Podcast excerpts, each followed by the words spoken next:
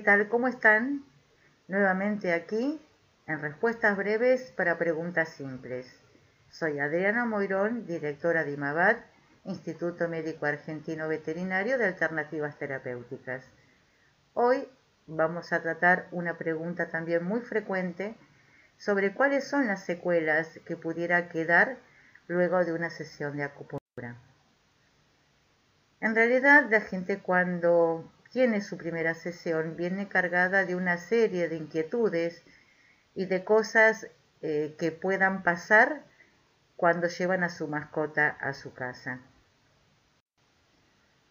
Uno de los riesgos es, por ejemplo, si se produce una acupuntura con un excesivo eh, número de puntos, pueda haber alguna consecuencia de un adormecimiento muy intenso o con un dolor muy intenso en los días subsiguientes. Muchas veces pasa que mm, cuando se moviliza mucho la acupuntura, el animal pueda dormir por uno o dos días o notarlo más eh, quieto. Eso generalmente es productivo, pero cuando eso persiste a lo largo del tiempo, puede ser consecuencia de utilizar muchos puntos de acupuntura y tener ese tipo de situaciones. Otra podría ser la selección inadecuada de puntos, que en tal caso se podría observar que no hay ninguna variante en cuanto al estado del animal antes de la acupuntura o después de la acupuntura.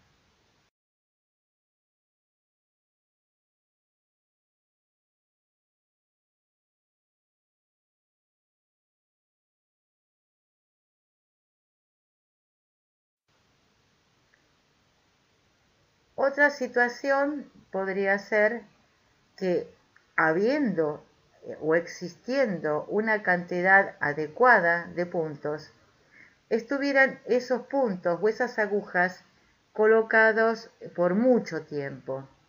En tal caso, podría llegar a pasar que también podría haber un dolor persistente, no existir muchos cambios o de pronto una mm, eh, quietud muy grande en los primeros eh, días de, después de la sesión de acupuntura. Eh, otra podría ser la estimulación exagerada. Em, que, por ejemplo, en el caso de hacer un estímulo muy intenso con electroacupuntura y esa electroacupuntura estar durante mucho tiempo aplicada, también podría producir un dolor o una, una molestia que perdure por un par de días luego de la sesión. Otra de las causas, pero estas, estas causas ya serían mucho más eh, complicadas, ya se estaría hablando que se haya hecho una sesión de acupuntura con una persona que no es veterinario o con un principiante eh, bastante torpe, ¿no? A mi criterio. Eh, sería, por ejemplo, que utilizara agujas que estuvieran fracturadas. Una, una aguja fracturada es una aguja que está doblada, entonces no permite que pueda ser pinchada con, facilidad a través del punto y llegar a la penetración adecuada. Eh, otra sería, por ejemplo, que las agujas estuvieran eh, despuntadas, o sea, eh, podría ser como la aguja de un alfiler, pero golpeada, doblada, como si fuera una aguja de tejer crochet. Entonces costaría pincharlo y al sacar la aguja, la aguja estaría enganchando el tejido que pinchó del mismo modo como si se estuviera sacando un anzuelo clavado de un dedo. Otra cosa que también es realmente es rarísima de ver, pero pensando en alguien que no tiene experiencia, que no es veterinario, y considerando que pueda ser una especie animal chica o un animal de corta edad, sería punzar con una aguja órganos vitales. Podría ser que se pudiera llegar a pinchar un pulmón, un intestino, y realmente eso es un indicador de bastante ignorancia por parte del supuesto acupuntor. Pero básicamente es muy raro que se produzcan este tipo de situaciones. Hay veces que los tiempos de las agujas no son iguales para todos los animales. Una aguja oscila alrededor de los 20 a 30 minutos de mantenerse pinchada en el lugar en donde se puso. Se habla de una cantidad estimada de 20 agujas, que son alrededor de 10 puntos de acupuntura, porque hay que considerar que cada punto de acupuntura es bilateral. Por ejemplo, hay un punto 20 de vejiga que corresponde al costado de la columna cerca de la cintura eh, del lado izquierdo y hay otro del lado derecho. A eso se dice cuando un punto es bilateral. En cuanto a injuriar órganos es, muy raro porque existen diferentes tipos de, agujas en cuanto al grosor y en cuanto al largo. Entonces el veterinario acupunturista va a adaptar la aguja para poder punzar de la manera adecuada con el menor riesgo. Y desde ya, las agujas de acupuntura no son como las alfileres de, costura.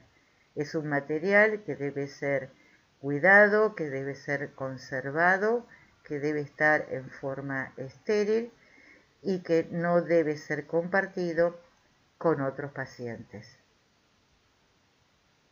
Y desde ya, considerando estas cuestiones de eh, esterilidad y de individualidad de las agujas, se realiza básicamente para evitar cualquier tipo de infección. Si bien el problema de las infecciones eh, entre un y otro animal no, no es algo tan común como el, detalle o el cuidado que se tiene en medicina humana con otras infecciones como podría ser la hepatitis B o el HIV, en veterinaria los recaudos son iguales que en medicina humana. También hay algunas enfermedades que se pueden transmitir cuando, cuando se comparten, digamos, agujas. Em, los antiguos médicos de, la antigua medicina china, cuando fueron en sus orígenes, no tenían estos conceptos de infecciones. Eh, solamente podían llegar a limpiar lo que era desde un punto de vista estético y se compartían las agujas entre humanos, entre humanos y animales, pero también los conocimientos de enfermedades y de bacterias y de virus en esos tiempos de China eh, no, no se conocían como se conocen en la actualidad. En algunos lados, en algunas situaciones hay gente que, bueno, que por ahí utiliza, las comparte, las cruzan de animales, pero eso obviamente es algo que eh, más que una secuela es una consecuencia de la ignorancia. Espero que esta información te haya sido de utilidad y como siempre podés visitarnos en imabat.org, escribirnos en cursosimabat.gmail.com o encontrarnos en nuestras redes sociales. Seguinos escribiendo, tu pregunta nos importa y hasta la próxima. Chao.